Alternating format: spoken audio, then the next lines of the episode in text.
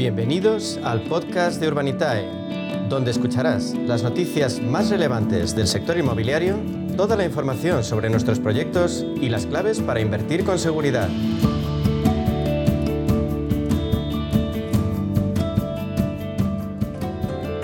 Bueno, pues hoy en nuestro espacio Inversión Inmobiliaria de la mano de Urbanitae vamos a profundizar en las claves financieras que nos ofrece el mercado de la inversión inmobiliaria. Y para ello contamos con la presencia de José María Gómez Acebo, director de clientes institucionales de Urbanitae, aquí en directo. Buenos días, Pepe. Hola, buenos días, Meli.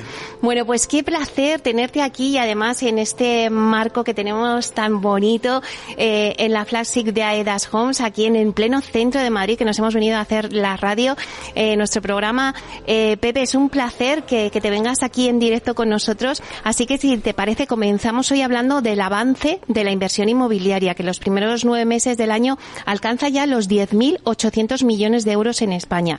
Así lo reflejan los datos adelantados de inversión para el tercer trimestre del año 2022 y el acumulado para los primeros nueve meses del ejercicio, según los datos de la consultora JLL.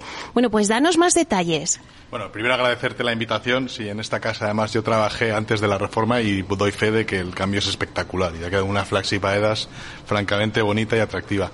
Respecto a la comentas, efectivamente, si repasamos un poco los datos que nos han facilitado sobre la inversión en los primeros nueve meses del año, los 10.800 millones, yo creo que tiene sentido es ver un poco por, por subsector. ¿no? En, en el ámbito de oficinas, logística y retail, el crecimiento ha sido importante. Eh, un 49% de las cifras del último trimestre de 2021 es lo que hemos conseguido en el, este trimestre de 2022. Y en el acumulado de nueve meses, pues se registran operaciones por valor de 7.500 millones de euros. En el segmento living, que es lo que incluye activos multifamily, residencias de estudiantes y también residencias de ancianos y healthcare, pasamos, hemos logrado 1.100 millones de euros de inversión en el tercer trimestre del año, que representa nada más y nada menos que un 42% más que en 2021. Un sector que también está tirando muy fuerte es el de la logística. En el acumulado del año llevamos 2.000 millones, que es un incremento de 9% frente al mismo periodo del año anterior, pero quizás el dato más significativo es que es una cifra que es un 90% más que la media de los últimos cinco años en logística. Y el producto básico es el producto Core Plus, que es el que lidera la inversión con más del 50% de las operaciones. En el segmento retail tenemos casi 3.690 millones de euros, aunque aquí hay que decir que hay una operación que condiciona estos números, que es la compra por parte del BBVA de toda la cartera de oficinas que estaba en poder de Merlin y que le va a permitir tener mucha más flexibilidad ahora de su organización interna. No sé si es estrictamente un buen síntoma para el sector retail porque es verdad que la subida de los tipos de interés, la guerra de Ucrania, la inflación, eh, están haciendo que, a pesar de que hay mucha liquidez en el mercado y que el apetito de retail existe, las transacciones se pueden llegar a, resentir. Y finalmente, si hablamos del sector de oficinas, eh, estamos hablando de una inversión que entre Madrid y Barcelona ha alcanzado los 2.400 millones de euros en los nueve primeros de 2022 eh, algo menos, hay una caída en Barcelona porque el periodo anterior había sido muy fuerte, eh, pero creemos que el mercado está tirando para arriba y está volviendo a cifras previas a la pandemia. Y finalmente, en cuanto a residencia y alquiler, el volumen de operaciones ha sido 2.000 millones de euros, aunque también es verdad que en este caso hay una operación que condiciona todo, que es la compra de un fondo de pensiones holandés, el PGGM, de Resa, que es una cadena de residencias con 11.200 camas, y esa operación solo fue de 900 millones de euros, es decir, casi la mitad de las operaciones de este sector vienen de una sola operación. Claro, hemos hablado del residencial, de, oficinas, logística, del living, ¿no? Que es el multifamily que, engloba un poco todo. Pero, eh, ¿y qué pasa en hoteles? La inversión hotelera en España parece también vivir un buen momento. Hasta septiembre se han alcanzado los 2.000 millones de euros y que es la cifra más alta a estas alturas del año desde 2018. Lo ha confirmado el equipo de estrategia y transacciones de Ersan Yao, que ha presentado las conclusiones de su visión del mercado inmobiliario hotelero en España en el informe de Hotel Property Telescope. Eh, repasamos, si te parece, las principales conclusiones de este, de este estudio y nos metemos de lleno en el mercado de, de la inversión hotelera. Efectivamente, es un informe muy interesante porque no solo se limita a datos, sino da una visión de cómo estamos viendo el mercado.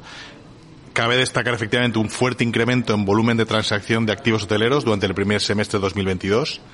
Eh, recordar que llevamos meses de contención y de poca inversión porque no había acuerdos en cuanto a valoraciones y precios, no sabíamos cómo se iba a comportar el turismo post pandemia. La verdad es que el primer semestre del año ha sido espectacular en términos de turismo y eh, esto ha permitido que las transacciones se cierren, especialmente en el sector del lujo.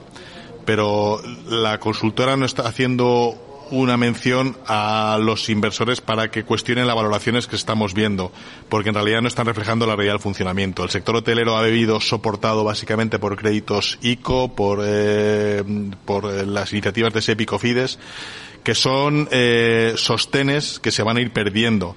Entonces hay que ver cómo queda el sector, porque además viene una crisis, es posible que, se, que sea sensible las ocupaciones y los precios a este nuevo escenario de crisis y por tanto hay que poner en cuestión algunas valoraciones que se están pidiendo y no sabemos cómo va a ir el tema de las transacciones. Creemos así lo manifiesta la consultora, que la apuesta por lujo es la estrategia más, más atractiva en este momento y además estamos viendo la llegada a España de cadenas internacionales como son The Standard, Edition, Kipton o Six Senses. Eh, pero el deterioro de la coyuntura económica va a poner eh, en, cuestión algunos acuerdos, especialmente los acuerdos de operación y joint venture, y vamos a ver cómo se comporta el sector a futuro porque las condiciones pueden ser las mismas que ha habido en el primer semestre que han sido francamente buenas. Bueno, pues del segmento hotelero y de la inversión inmobiliaria en hoteles vamos a pasar a analizar el volumen de inversión mobiliaria en retail. Eh, que hasta el mes de agosto asciende a 1.160 millones de euros, lo que supone casi el 10% respecto a la totalidad del año anterior. Así lo constata Savills, la consultora, en su informe Retail en España. Cuéntanos un poco qué está pasando en el mundo del retail, Pepe. Pues vuelve a haber efectivamente transacciones después de un periodo de incertidumbre porque no sabíamos cómo iba a funcionar pero es verdad que la complicada situación internacional y aquí la guerra de Ucrania siempre lo, invade todo y es difícil abstraer de, sus efectos ha derivado una alza de precios generalizada y los inversores están observando con cautela la escalada de inflación y empezando a descontar que hay una subida de tipos, con lo cual hay un impacto directo sobre las valoraciones. Hemos pasado de tener a los supermercados como los grandes protagonistas, porque se vio que era el segmento que mejor resistía a un entorno de confinamientos y inflación, y llegaba a representar casi el 50% del invertido en productos retail. Ahora la cifra de total de centros comerciales y supermercados solo representa el 58%. Locales en calle el 23% y el resto el 19% en medianas superficies, ¿no? Insisto, al final vemos a los inversores una posición más de wait and see. Eh, existen pipeline de productos importantes, de, de nuevos eh, proyectos en curso, de transacciones que están pendientes de financiación, que veremos a ver cómo evolucionan. Sin ir más lejos, hay 38 proyectos comerciales en curso que suman casi un millón de metros cuadrados para los próximos años. De ellos, nueve de ellos, con casi 200.000 metros cuadrados, se van a inaugurar o se iban a inaugurar en 2022. Eh, casi todos del perfil parque comercial. Esperemos a ver cómo funciona, cómo se producen esas aperturas y si el mercado responde como los promotores esperan. Claro, Pepe, hemos tocado, eh, hemos ido analizando diferentes sectores de inversión. Eh, en este último del retail me decías, bueno, vamos a ver, eh, porque viene una crisis y es posible, pues que, que, bueno, pues que tomemos previsiones o precauciones. Ahora me hablabas de los 38 proyectos en centros comerciales y que a ver si, eh, bueno, pues inauguran, ¿no? Estos planteados en el 2022. Entonces yo me pregunto, y seguro que muchos oyentes que nos estén escuchando se están haciendo la misma pregunta. Eh, ¿Qué hacemos en este momento en el sector inmobiliario? Eh, ¿Dónde invertimos? Porque en esta etapa de inflacionistas muchos hablan de que en, en, épocas inflacionistas es bueno, y lo hemos comentado algunas veces, invertir en residencia en alquiler. Como autor es el experto, cuéntanos o aconséjanos o danos las claves a todos los oyentes que nos estén escuchando ¿Dónde eh, dentro del sector inmobiliario, si el sector inmobiliario también va a estar afectado por la crisis que, económica que vamos a tener, pues ¿dónde podemos poner el foco? Nosotros seguimos pensando eh, la inversión en, en, ámbitos de retail y oficinas es una, inversión que requiere eh, un perfil más profesional. Ahí el impacto básicamente sobre las valoraciones. Las valoraciones van a estar afectadas por la subida de tipo de interés y como son operaciones que en general van apalancadas, eso implica que el valor de la transacción puede llegar a bajar y si además metemos en la coctelera también que los ingresos pueden resentirse un poco, eh, las valoraciones necesariamente se tienen que modificar a la baja.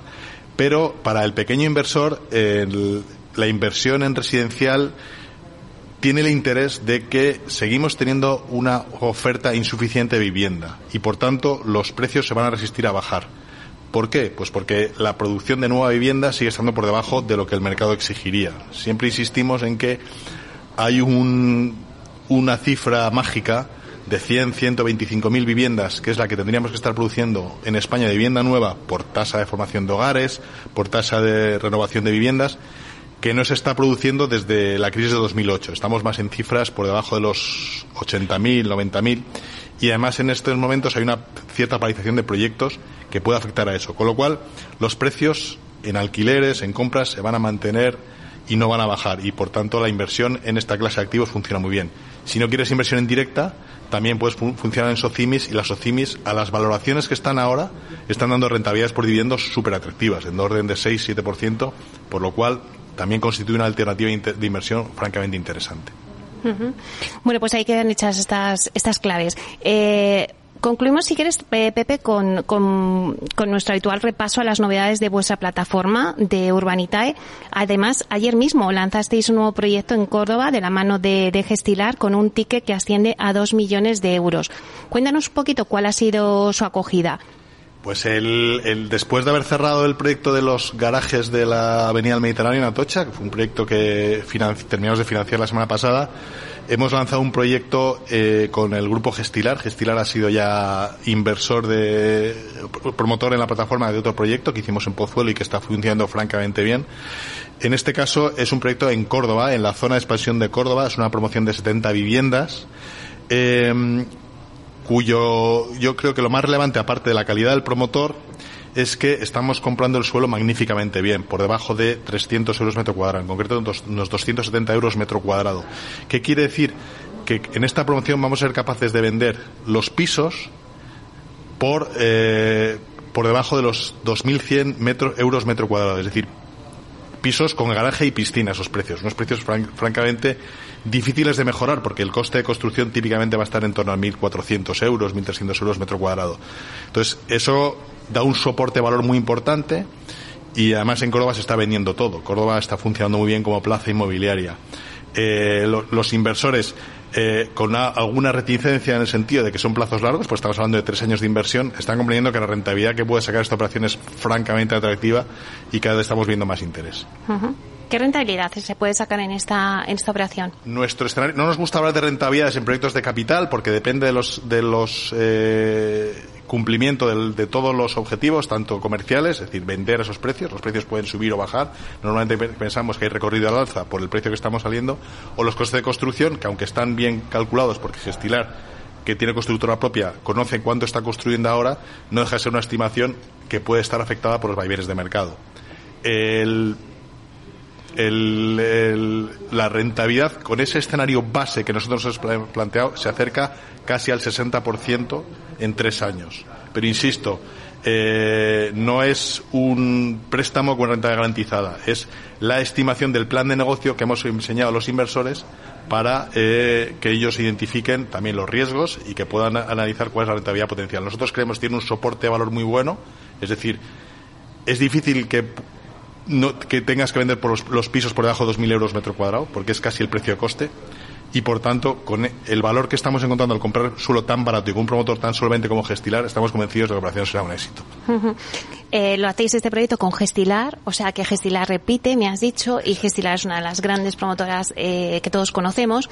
Eh, estoy viendo que ya dentro de la estrategia de las grandes promotoras ya entra el crowdfunding. Efectivamente, hemos trabajado con Gestilar, hemos hecho un par de proyectos también con Inmobiliaria Espacio, hemos trabajado con Adaptis, es decir, las, para las grandes promotoras eh, tener un socio como Urbanitae les permite, primero, llegar a más proyectos, segundo, eh, mejorar su eh, imagen ante los pequeños inversores y compradores y diversificar y encontrar nuevas oportunidades que solo con recursos propios sería difícil eh, acometer. Por tanto, yo creo que es una tendencia que va a ir cada vez más a más y nosotros estamos encantados de colaborar con promotores de la calidad gestilar porque nos da mucha más tranquilidad a la hora de ver cómo marchan los proyectos. Bueno, ya el crowdfunding se puede decir que ya se ha democratizado también, ¿no? Efectivamente. Recordar que en, que en Urbanitae cualquier inversor con solo un importe de 500 euros puede participar en este proyecto y obtener las rentabilidades que estamos dando. Y aquí no distinguimos entre grandes y pequeños inversores, todos obtienen la misma rentabilidad y todos están expuestos a los mismos riesgos y, por supuesto, a los mismos beneficios. Pepe, ¿algún avance de vuestro próximo proyecto? Pues eh, quiero ser cauto porque hasta que no está cerrado y nos dedicamos muchísimo tiempo a hacer due diligence de los proyectos, a analizarlos bien, a modelizarlos, a pactar los contratos con los promotores, no, no queremos publicar. Tenemos cosas súper interesantes, las seguiremos sacando, no nos vamos a parar porque creemos que hay grandes oportunidades en el mercado y precisamente hay gente que se está retrocediendo y nosotros creemos que ahora es el momento todavía mejor para poder entrar y encontrar cosas muy atractivas, muy interesantes. Y perdona si no te doy un ejemplo concreto, pero hasta que no lo tengamos cerrado prefiero no. No, pero dime, por ejemplo, residencial. Básicamente vamos a ir sobre todo con el ámbito residencial, que es donde creemos que eh, hay un déficit de producción de vivienda en el mercado y hay grandes oportunidades con buenos niveles de preventa, con, con, con posibilidades que entendemos que el mercado puede funcionar bien. Bueno, pues estaremos atentos a que no nos lo perdamos, ya nos lo irás contando. Eh, muchísimas gracias, José María Gómez Acebo, director de clientes institucionales en Urbanitae. Gracias, Pepe, por venirte hasta la Flaxin de Aidas Homes y hacer con nosotros hoy y compartir este programa. Un placer, muchas gracias a ti. Hasta pronto. Adiós.